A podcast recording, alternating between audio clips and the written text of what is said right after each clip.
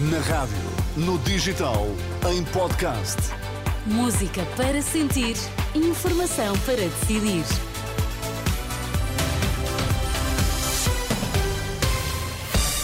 Pedro Queiro, antes da edição da noite, vamos às notícias. Em destaque esta hora. A Câmara de Lisboa não autorizou a manifestação de extrema-direita na Moraria, em Lisboa. Pinto da Costa vai mesmo recandidatar-se à liderança do Futebol Clube do Porto.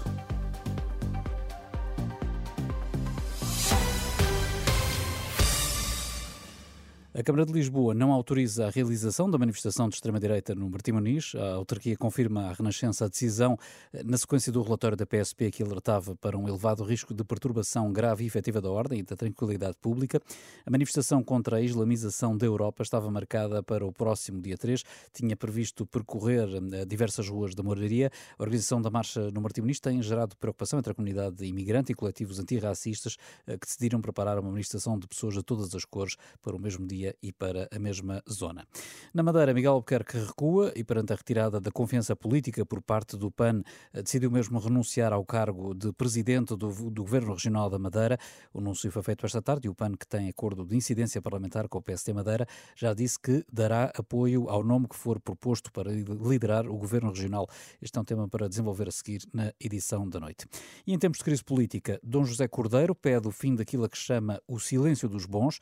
O arcebispo Primaz de Braga admite preocupação com as recentes notícias da alegada corrupção na política, mas mantém esperança no verdadeiro serviço ao bem comum.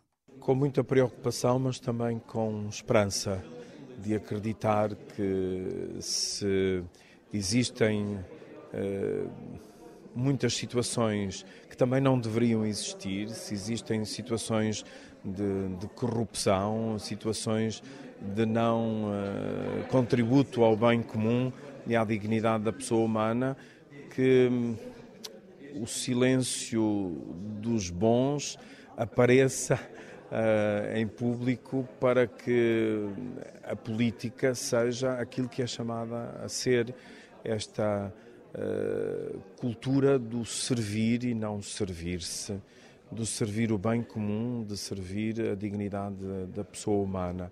O arcebispo Primaz de Braga, Dom José Cordeiro, em declarações eh, à margem de um encontro na Universidade Católica em Braga esta sexta-feira.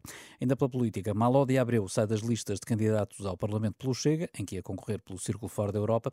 A decisão surgiu na sequência da notícia da revista Sábado, eh, segundo a qual o ex-deputado do PSD terá recebido do Parlamento cerca de 75 mil euros em subsídios e ajudas de custo por ter declarado residência em Luanda. Maló de Abreu assume que passou a ser um problema e que a sua vida política acabou por aqui. Eu vim para ser uma solução, sobretudo das comunidades portuguesas, sabendo o que eu sei das comunidades portuguesas, do trabalho que fiz, etc. Era uma solução. E passei a ser um problema, por um lado.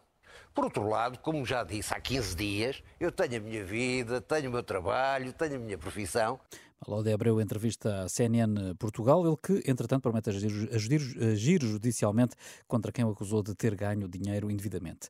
A Comissão Nacional de Eleições recebeu queixas relativas à campanha publicitária do IKEA, nas estantes em que era feita uma referência implícita às buscas na residência oficial do Primeiro-Ministro. Segundo o porta-voz da Comissão, a CNE ainda não apreciou essas queixas, que terão sido apresentadas por alguns cidadãos por estarmos em período pré-eleitoral. Já deu entrada no Tribunal Constitucional o pedido de fiscalização abstrata preventiva do diploma sobre a lei da nacionalidade. O Tribunal confirma ter recebido este processo enviado pelo Presidente da República.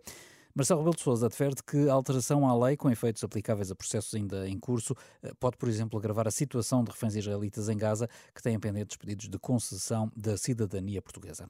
No futebol, Pinta Costa vai apresentar a recandidatura à presidência do Futebol Clube do Porto no dia 4 de fevereiro, com o lema Todos pelo Porto. Foi enviado o convite aos sócios e adeptos eh, para que estejam presentes no lançamento do projeto a que chama de Porto Novo.